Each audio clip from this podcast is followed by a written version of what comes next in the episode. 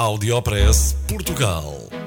Aqui encontra as melhores práticas e os casos de sucesso dos produtos e serviços made in Portugal. Conheça as histórias de sucesso dos portugueses que estão a fazer hoje o futuro do nosso país. Porque há boas notícias todos os dias.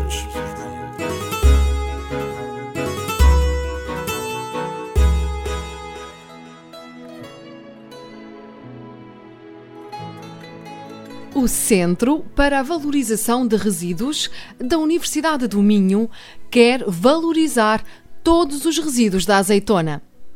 Este centro tem como ambição vir, dentro de dois anos, a reaproveitar todos os resíduos da indústria de produção do azeite.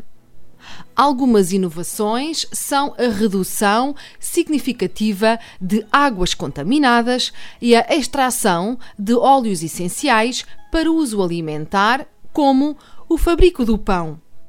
O consórcio junta nove instituições de quatro países e conta com cerca de 2 milhões e meio de euros, sendo cerca de 2 milhões financiados pelo programa Horizonte 2020.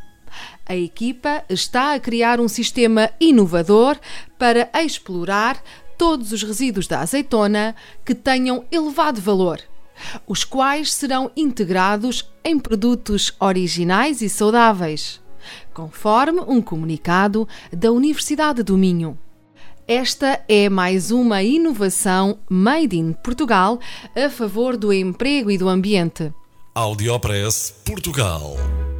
No FM e na internet. O espaço de cidadania de Portugal para todo o mundo. Porque há boas notícias todos os dias. Porque há boas notícias todos os dias. Todos os dias. Todos os dias. Todos os dias. Todos os dias.